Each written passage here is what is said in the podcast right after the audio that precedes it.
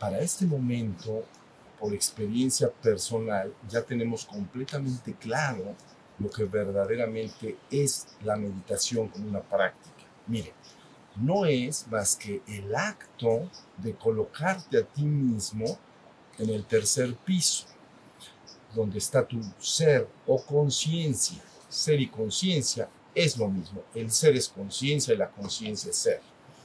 Entonces, lo único que haces cuando tú te sientas en meditación, o también puede ser meditaciones dinámicas, ahorita lo comento. Entonces, te sientas en meditación, lo que debes buscar hacer de inmediato es ir al tercer piso, que es el tercer piso, es conciencia. Entonces, desde esa conciencia funciono como un observador. El observador es consciente de las cosas. Entonces, estando ya en el punto del tercer piso, puedo ser consciente de lo que hay en el primer piso. Entonces, ¿qué hay en el primer piso? Pues el cuerpo que está sentado. En caso de que sea una meditación dinámica, desde el tercer piso estoy observando y soy consciente de que el cuerpo está haciendo, por ejemplo, una caminata consciente o está haciendo una postración. ¿Ya vieron? El tercer piso ve al primero y ahí está el primero. Si no se mueve, se convierte en una estatua sentada. Si se mueve, pues también estoy consciente de ello. Pero el cuerpo está conectado, como todos sabemos, hacia afuera a través de los sentidos. Entonces también desde el tercer piso puedo estar consciente y dándome cuenta que en el primer piso hay sonidos y que hay viento que me golpea y así sucesivamente. Puede haber, si camino en un jardín, puede haber diversos olores, pero también si como, puede haber diversos sabor, olores, diversos sabores en la comida, texturas, etcétera, todo lo que puedes, de lo que puede ser informado. Pero tú estás en el tercer piso. Eso es todo lo que tienes que hacer. Y desde ahí observo. Soy consciente del primer piso. Pero luego, ¿de qué más puedo ser consciente? Puedo ser consciente del segundo piso. No hay de otra, porque nada más hay uno y dos. Entonces, ahora en el segundo piso está lo que llamamos mente y en esa mente ya hablamos que hay ciertos componentes que desde el punto de vista del primer piso son invisibles. ¿No es así? Decimos creo en lo visible y lo invisible. Entonces, ¿y qué es lo invisible? Bueno, un estado de ánimo, puedo darme cuenta de él, pero está invisible. O una emoción, siento alegría, tristeza, miedo, celos, envidia, no pasa nada. Está invisible, pero yo desde el tercer piso la estoy viendo está ahí en el tercer piso, en el segundo. ¿Ya vieron? Luego finalmente hay otra actividad, aparte del mundo del sentir, en la mente se siente, estados de ánimo y emociones, pero también se piensa y también se imagina. Entonces, también puede haber pensamientos. Las personas eh, creen que siempre controlan sus pensamientos. Ya hemos visto que esto no es exactamente así, pero si te mantienes en meditación, tú lo que quieres ser es un observador, quieres estar como testigo, quieres estar como conciencia, dándose cuenta. ¿Ya vieron? Y entonces ves tarde o temprano que tus pensamientos pueden caminar en cierta forma, pero no los estás dirigiendo. Entonces dices, ah, es, hay movimiento de la mente, pero yo no lo estoy moviendo. Se asemejaría a que estás sentado en el río y entonces pasan ciertas hojitas que se han caído por allá atrás, más, atrás en, la montaña, entonces vienen las hojitas. Entonces hay un punto que tú no ves las hojitas porque están más atrás, pero tu rango de visión está así. Entonces en un momento aparece la hojita, viaja la hojita, desaparece la hojita. ¿no? Ya, ya se fue hacia, hacia el otro lado. Entonces lo mismo, repentinamente desde el tercer piso dices, aparecieron pensamientos y sabes cuántos. Entonces puedes darte cuenta de que es un gran flujo. Por eso se habla de la mente de un hombre sin entrenamiento, se asemeja a una gran catarata. Te está, está moviendo, hay muchos pensamientos, hay muchas emociones, muchas distracciones. Yo tengo que observarlo. Ahí es más complejo porque, ¿qué crees? Ese flujo me quiere llevar. ¿Ya vieron? me distraigo. Pero yo tengo que resistir a esto, tengo que estar de observador. Entonces, tarde o temprano, esta, e, este flujo va descendiendo y tú dices, ¿por qué con el correr de los años y la meditación, por qué el sedente que se sienta a estar meditando, experimenta, si lo hace con seriedad a través de los años, que su mente se va tranquilizando? Y eso es muy sencillo. Mira, todo lo que vive necesita una energía. Si se le queda sin energía, deja de vivir. Entonces la mente y los pensamientos de un hombre es exactamente lo mismo. Se asemeja a un muñequito de plomo. Cuando tú un muñequito de plomo o un cochecito de un niño, un juguete, le das cuerda, ¿la vieron? Entonces lo pones al, al muñequito de plomo y entonces camina. ¿Cuánto tiempo va a caminar? Mientras tenga cuerda. Se le acaba la cuerda, se tiene que parar. ¿Ya vieron? Entonces, los hombres que se dedican muy formalmente a la meditación y hacen una vida más contemplativa, le dejan de dar cuerda. No quieren pararlo, recuerdas, no quieres parar el río, eso no, no, no, no, no es sabio, no se va a parar. Pones las manos y el agua va a ser así, se va a seguir fluyendo. No, no, no funciona exactamente así. Y si lo quieres represar completamente, se va a acumular el agua y va a brincarte y va a seguir el problema. ¿Ya vieron? Por eso la concentración o la fuerza de voluntad para detener un pensamiento no es sabio ni operante. No puede ser un instante, pero se empieza a mover. Lo que tú haces, ah, me quedo en el tercer piso. Entonces con el correr del tiempo vas entendiendo que la mente es, tiene cuerda. Le doy cuerda, camina. No le doy cuerda, no camina.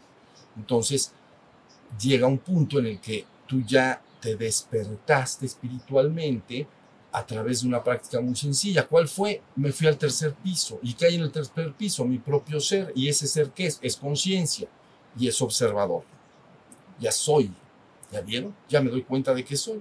Ahora, ¿qué pasa en meditación? Imaginamos dos escenarios. Uno, la persona se sienta, cierra sus párpados y puede estar experimentando un flujo continuo de movimiento de la mente. Eso no importa. Lo que importa es que estés en el tercero.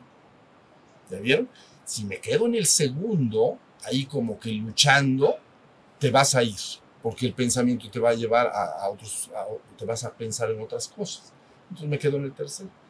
entonces va tranquilizándose y por eso se hace esa explicación de Tilopa que les dije, ¿no?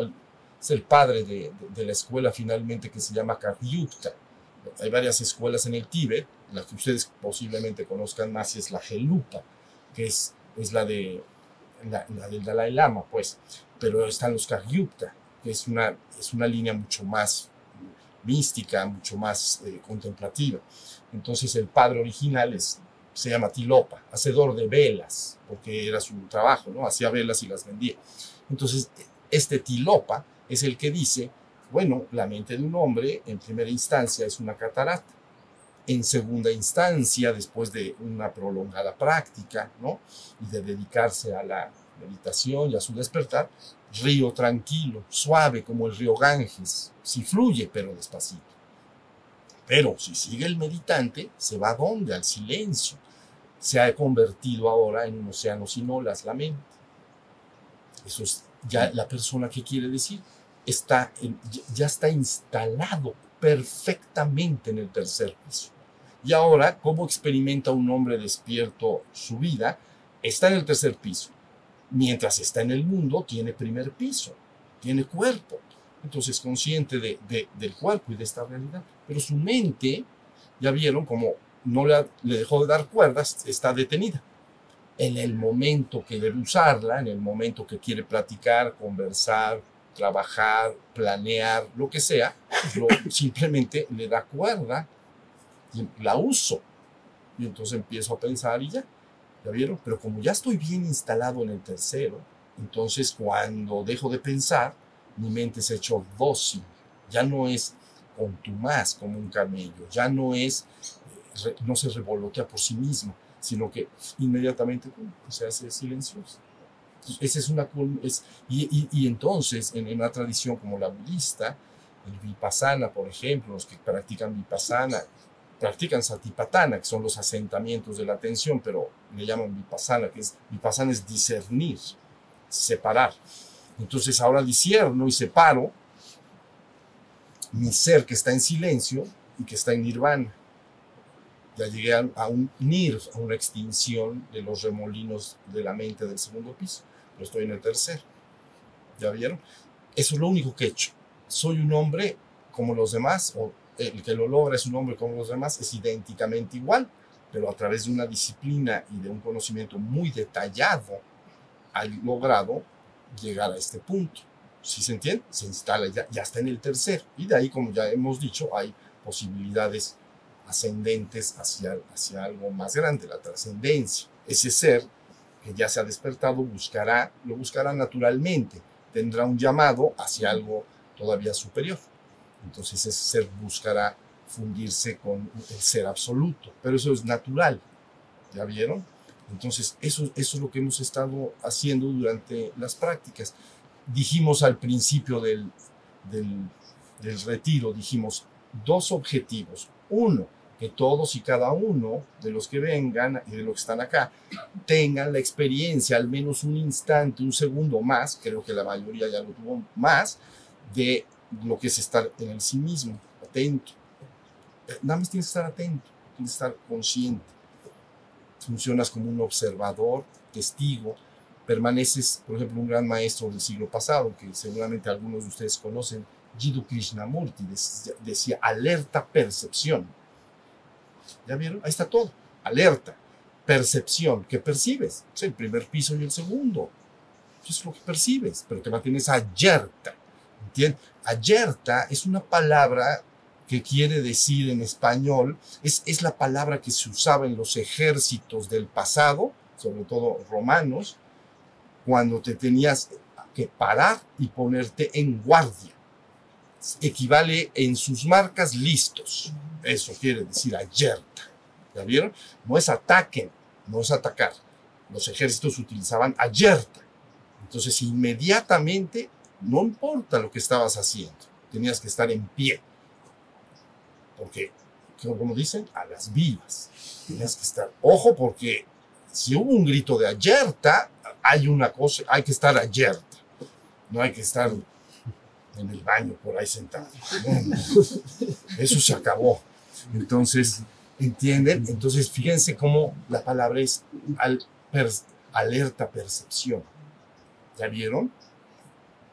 O por qué Krishnamurti llamaba, mantén viva y prendida la llama de la atención. Sé un testigo, sé la atención misma. Entonces dice, es que la atención es lo mismo. Atención, vigilancia, alerta, observador, todo es lo mismo. Estás en el tercer piso. Entonces dice, la, la atención es como una llama que consume todo aquello que no es real, que es transitorio y efímero.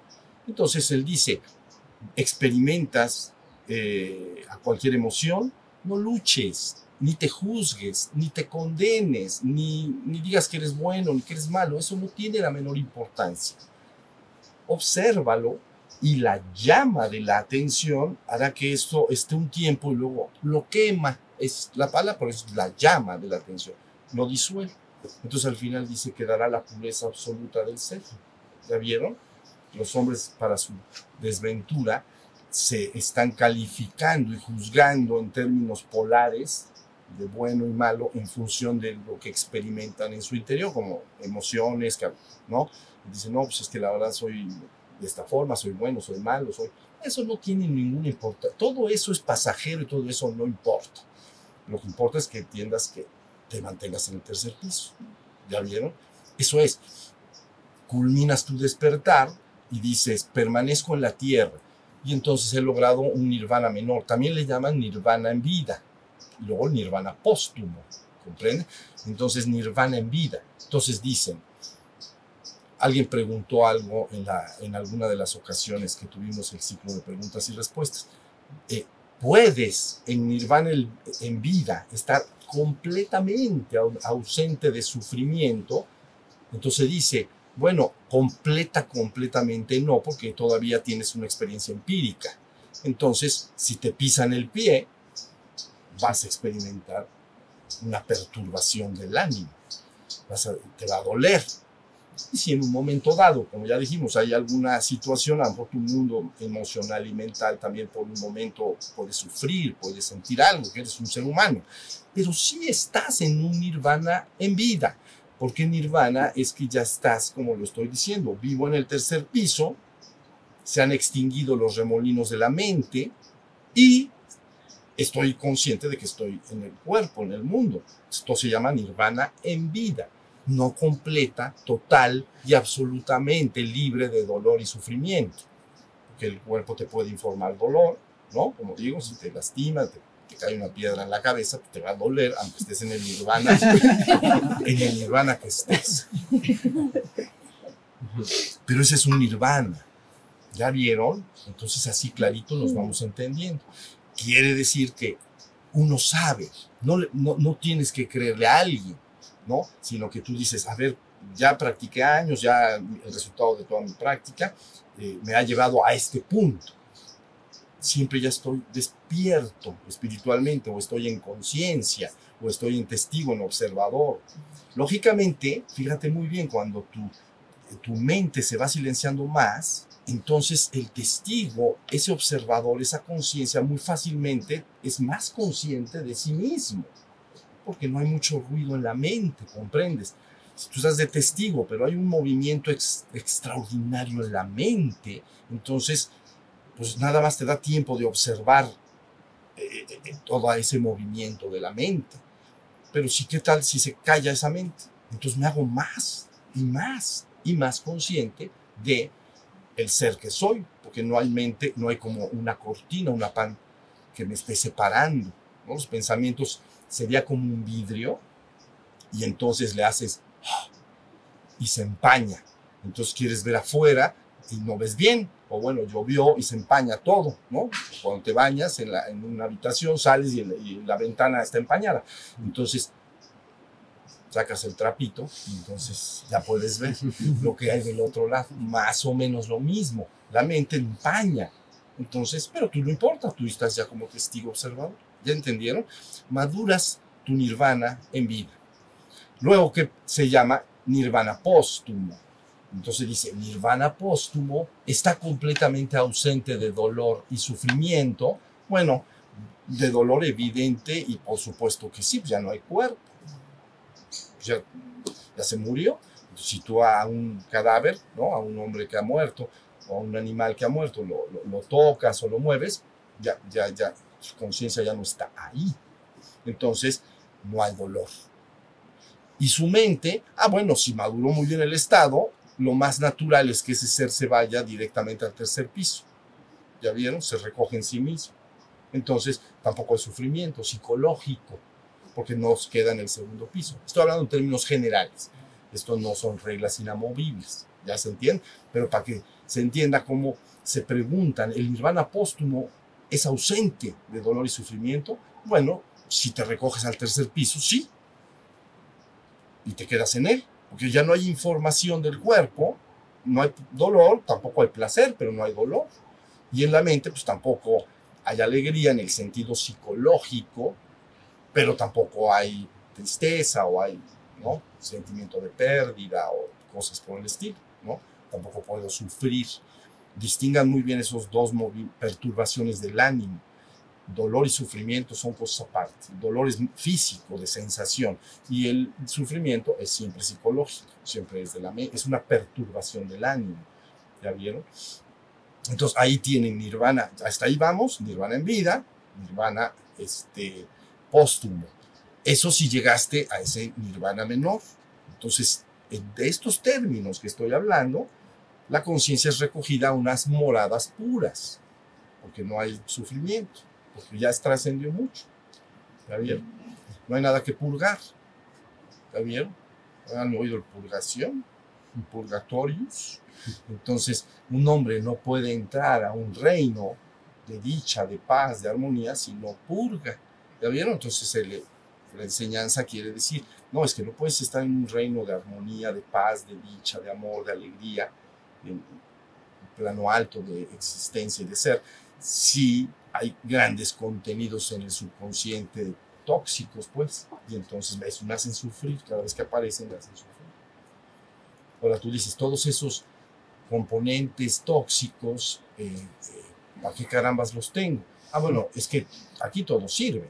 Entonces, en el momento en que la especie humana va evolucionando, debe de ir teniendo estos, a veces le llaman como instintos de supervivencia. Entonces nace con la supervivencia, nace el egoísmo, ¿no? Si hay una manzana, hay dos personas, pues fíjense bien, uno de los dos se va a morir, entonces dices, pues mejor que se muera el otro. Entonces, entonces, entonces, que te comes la manzana. Oye, ¿me hubieras dado la mitad? No, nada más hay una. No, no alcanza.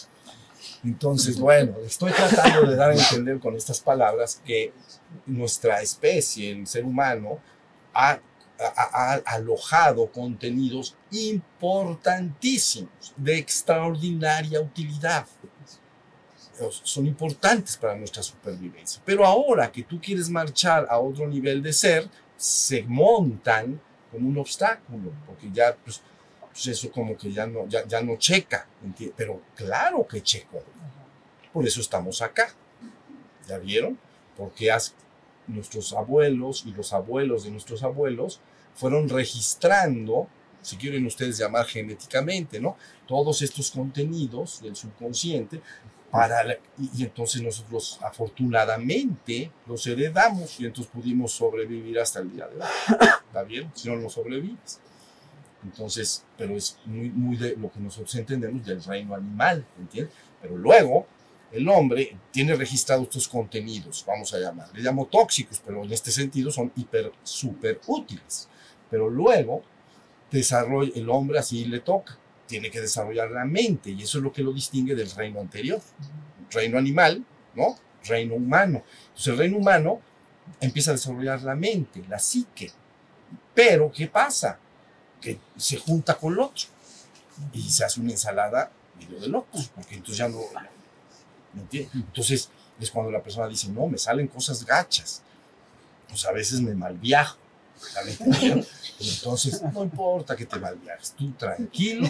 Y entonces, ahora ya tienes esos componentes biológicos, instintivos. Ya tienes una mente desarrollada, es que es el caminito, no, no hay otro. Pero habrá un reino sobrehumano. Si hay un reino anterior, ¿y qué tal si hay uno después? ¿O crees que ya, ya se nos acabaron las ideas? No, al cosmos no se le acaban fácilmente las ideas. Entonces le llamamos sobrehumano, a veces le llaman espiritual y cosas por el estilo. Ah, pero ¿qué es? Bueno, es lo que eh, acabo de explicar al principio. Tengo que ir al tercer piso. ¿Ya viste? Entonces hace un sistema Eh, el, hombre está experimentando un proceso de manifestación y reabsorción. ¿Se acuerdan que les dije eh, sobre las cosmogonías? ¿no? Gonella generar y cosmos, generación del cosmos. Bueno, entonces, imaginamos que desde el cuarto piso viene una manifestación, en la India le llaman kalpa, kalpa es manifestación, es un ciclo cósmico. Entonces viene una manifestación y entonces, pero baja, ¿cómo baja? Pues baja al tercero, al segundo y al primero. Así es la operación. Pero luego es como una V de victoria. Pero qué tal que ya llegaste al primer piso. Entonces ahora viene una un regreso. Entonces es una manifestación y un regreso. La palabra que yo estoy dando y que han dado en el pasado maestros diversos, están buscando ya una reorientación declarada para que la humanidad inicie. Estamos como en el puntito de hasta abajo, entonces que ahora inicie su regreso a casa. Es una B. Pero tú tienes que saber a, dónde voy. Si no, no tengo idea ah, entonces le llamamos reino sobrehumano, ¿no? espiritual y que si no se empieza un mundo de creencias, no, es sobrehumano. ¿Y qué hay? Pues nada más te tienes que ir al despertar al tercer piso. Y te das cuenta tú, no tienes que creerle a nadie. Si efectivamente hay un testigo, hay un observador y ese observador se da cuenta. Y si te das cuenta, hay vida. Si me doy cuenta, hay vida. Ese pájaro que está ahí cantando, yo me doy cuenta de él, es porque estoy vivo. Si estuviera tirado acá, muerto, no lo iba a oír aunque cantara todo el día. ¿Sabieron? Entonces la vida, ¿qué es la vida? La vida es conciencia. esa es tu vida, conciencia. Entonces, ahí está. Dijimos, primer objetivo. Casi considero que eso está superado. A ver, nada más levanten la mano. ¿Se dan cuenta de lo que es estar en el tercer piso? Nada más, ahí está. Bueno, en términos generales, es, entonces ya logramos el primer objetivo. Segundo objetivo, dijimos, profund, aquellos que ya lo vivieron, profundizar la experiencia. Entonces lo vas profundizando en la medida que entras en meditación y que estás más en el tercer piso, vas profundizando, profundizando. ¿Ya viste? Entonces dicen por ahí, este muñeco se les cambia de decir, quiere decir que del tercer, primero y segundo piso haces una mudanza al tercero, pero, pero no, no completa. Sigues vivo. ¿No? Pues yo no tengo la culpa. Ya llegué al tercer piso, sigo acá. Pues, pues, pues quédate. Pues ¿qué hacemos? Ya estás en. Ya, pero, ya, pero me mudé. Si hay mudanza, ¿entienden? Tienes una nueva habitación. No temáis, hermanos, porque aunque perdan morada en la tierra, aún tenemos morada en los cielos. ¿Ok? Entonces no temáis, hermano. No, se, no hay nada de qué preocupar, no te puede pasar nada. Entonces, porque el ser que eres, él sí está anclado y pertenece y es de la naturaleza de, de lo divino, del penthouse. Aquí es conciencia y allá es conciencia absoluta. ¿Ya se entiende? Pero, pero, lo primero es lo primero. Entonces, si está clara la idea, nirvana, ven, esas palabras cuando entraron acá, no saben qué confusión y confusión crearon cuando recién aparecieron en Occidente. Entonces, en una ocasión, en honor a la verdad, escuché a un monje dar una explicación por radio de lo que era el nirvana. Y al final, la verdad, en honor a la verdad, dije, se han ampliado todas las dudas. No estaba nada explicado, estaba muy. Dije, ay, nanita. Se han ampliado las dudas. Y entonces dije, ahora quién podrá defender.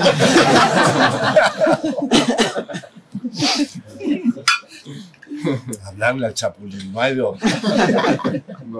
No hay de otra. Entonces, pero a mí no me gustan las dudas, no me gustan las creencias, me gusta la vivencia, me, yo prefiero mucho, por mucho, un hombre que no cree en nada. Porque entonces ya, te, ya brincaste muchos obstáculos, ¿me la gente está llena de creencias y eso es bien pesado, ¿entiendes? Dices una cosa y ya aparece la creencia. Dices otra y ya aparece la creencia. Prefiero un hombre que no cree en nada un perfecto agnóstico, ateo, es delicioso porque no cree nada. Entonces, nada más le dices, bueno, no crees en nada, pero puedes escuchar ese pájaro. No, sí, vamos a empezar. Vas, a ver a dónde vamos a llegar. Aunque no creas, mejor que no creas, pero el pájaro lo oyes. Eso si tú me dices que no oyes al pájaro, ¿sabes qué? Ya no vamos a poder ¿Ya vieron? Entonces es mejor, créanlo, el mundo de las creencias complica las cosas. Pues no crean en nada. Nada más tú sabes que eres ese ser. Ya lo, contra más lo madures, lo vas a entender. Y entonces, ya a veces, y ya con esto termino, a veces cuando la persona llega al estado despierto y hay un gran silencio, le entran unas enjundias que ya se quiere ir, me dijeron por ahí como un taladro, que se quiere subir a la trascendencia. Tranquila la cosa, tranquila no hay taladros. Aquí es despacito, te instalas bien y entonces en un momento dado, ya viste, en términos, estoy hablando en términos budistas. Cuando se dice el hombre que ha despertado, un gran arhat, un bodhisattva de alto nivel, entonces al entrar en lo póstumo, al abandonar el primer piso, pues rebasa declaradamente el segundo y entonces se localiza finalmente en el tercero, en grandes moradas de seres, de, llamaríamos de luz y conciencia. Y entonces, pero los budas perfectos consumados entran en Dharmakaya, ¿ok? Entonces entran, se van directito a la, al, penthouse, ¿no? Y entonces, ahí está bien, esto es clarito, esto está bien entendido, es como si yo te digo, mira, agarra esta callecita y vas a esta dirección, lo haces, vas a llegar a esa dirección, ¿me entiendes? No me gusta a mí lo ambiguo, les he dicho, y no me gusta cuando alguien enseña algo y dice, pues hay todo lo que pasa está bien. No, no, es que sí, pasan muchas cosas, pero, pero ¿qué tiene que pasar? ¿Qué tengo que mover? Hay duda, en este momento hay duda de lo que se tiene que lograr. No hay duda, está bien claro, ¿no? ¿Verdad que no? Ya se, ya se logró. Y te voy a decir, se ha puesto la iluminación al alcance de tu mano, porque ahora sí sabes bien lo que tienes que lograr y sabes que puedes, ¿ya viste? Posiblemente un hombre cuando hable de iluminación, despertar espiritual, como no sabe y no entiende lo que quiere decir eso, anda en un mundo de ideas bien, pero bien, pero bien perdido. Entonces no, no sabe a dónde tiene que ir. Pero la iluminación está al alcance de tu mano cuando comprendes lo que se tienes que lograr y aparte te das cuenta que está al alcance de tu mano porque es, es, es, lo puedes vivir. Es algo tuyo, no es algo ajeno. ¿Ya vieron? Entonces, esa es un poco la idea de lo que estamos haciendo. Lógica, lo practicaremos más adelante. Vamos a seguir practicando durante el día, pero llegando a casa, yo entiendo cómo está estructurada esta sociedad, la llamamos un sistema. Y ese sistema, como sabemos, a veces es muy exigente y a veces te involucra de una manera que es el piso 2. ¿La vieron? Esta sociedad actual que tenemos es muy piso 2, no, no, es uno, uno andaríamos en las selvas encuerados todos. Entonces, dice, pues, a lo mejor está mejor.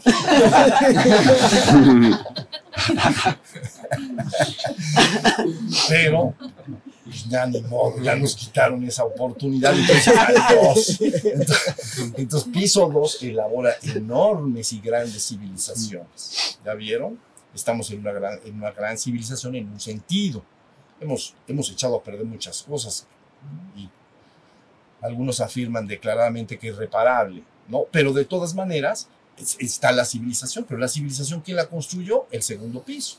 Entonces, cuando tú entras en contacto con la sociedad en el mundo del trabajo, de la supervivencia, quieres mantener a tu familia o mantenerte a ti mismo, entras en una maquinaria, piso 2, piso 2, piso 2, oye, yo contemplo, no, no, no hay dinero si contemplas, trabajas.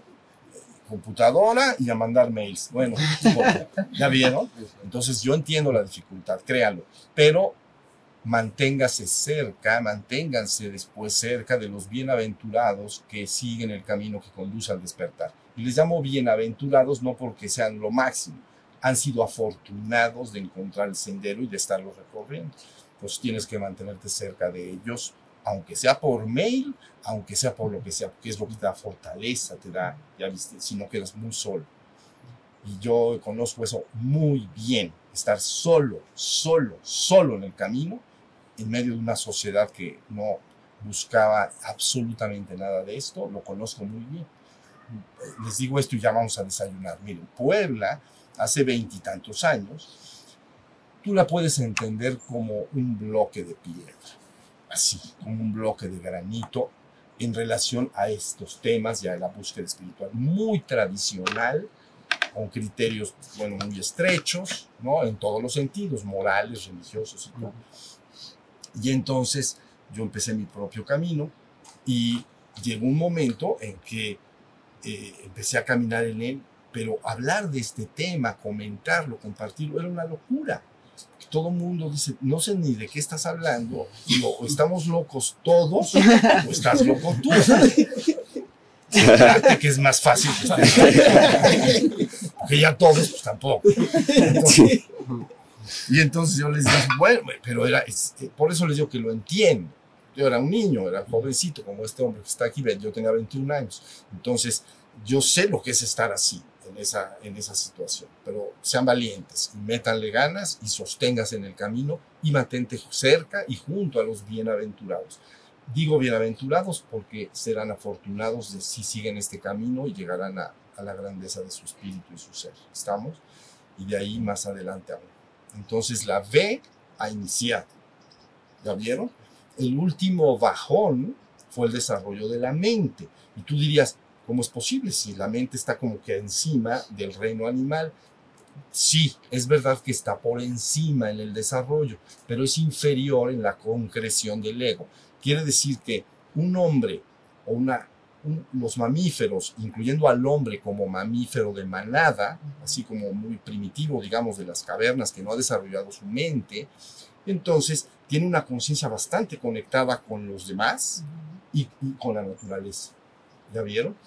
Pero conforme más se desarrolla la mente, entonces el ego te separa de todo. ¿Ya viste? Se forma un poderoso yo, un centro psicofísico bien separado. Entonces, es lo radical opuesto al absoluto. En el absoluto soy uno y único. Y ahí soy uno y único, pero separado. Está bien gacho, está al revés. Entonces, ¿ya vieron lo que quiere decir? Porque la mente se ha desarrollado. Entonces, me- me- entonces ahora sí me experimento separado de todo. O sea, a- afuera de mi piel, todo es separado de mí. Entonces, el pin- por eso se llama una segunda operación de caída, ¿no? Dejar, Era parte del mismo tiempo. Ah, por supuesto, esto no falla. Entonces, entonces eh, es una segunda operación de caída. En el mito, voy a hablar del mito y a ver a qué horas desayunamos. Pero voy, a, voy a hablar nomás, esto es un segundo, porque es importante. Miren, en el mito judeo-cristiano, ¿ven? El judeo-cristiano es una operación del descenso y regreso, ¿sí se entiende?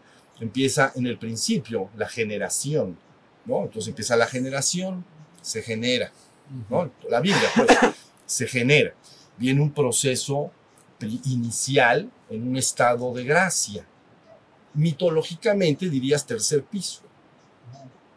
Está, porque la palabra Edén eh, quiere decir deleite, algo parecido a dicha en hebreo. De, Edén es deleite. Pero luego entonces viene una segunda operación de caída, el árbol del conocimiento. El conocimiento es la mente. Es una segunda operación, ¿ya vieron? Necesaria, si no luego no regresas. Tienes que pasar por la mente a fuerza. Sea, por eso está todo bien. Pero para que entiendan mitológicamente cómo el árbol del conocimiento es todavía el conocer es de la mente. Entonces hay una operación de descenso. Y ahora entonces tiene, y en- entonces en el proceso de la Biblia viene el proceso histórico. Pero ¿qué espera el hombre? Está esperando la palabra que le va a decir cómo se tiene que regresar. ¿no? Y entonces en la Biblia, que está partido en hebreos y cristianos, entonces llega la palabra de Cristo. Y entonces la palabra señala el camino. Entonces dice, el camino es al Padre, es lo que toca. Bueno, pero primero nos dijeron que bajáramos todos, sí está bien, está, no está mal. Pero la palabra actual es que hay que regresar al Padre. Pero como el hombre, a los hombres nos, nos tarda la canica en rodar, entonces no sucedió. Entonces nadie hace caso, me llevamos al Padre, sí, luego, luego. luego. Y entonces no sucede. La- Pero la Biblia misma, entonces dice, fíjense bien, estuvo el descenso, está la palabra que dice dónde, cuál es el camino. Yo vengo del Padre, vengo a decirles que nos debemos regresar al Padre, es el camino. Oye, esto está mal, no está mal, pero tenemos ya, es la fe. Ve la biodental, tienes que bajar, tienes que subir. Entonces, posteriormente sigue el evento hasta que, ¿qué hay? Tiene que haber un fin.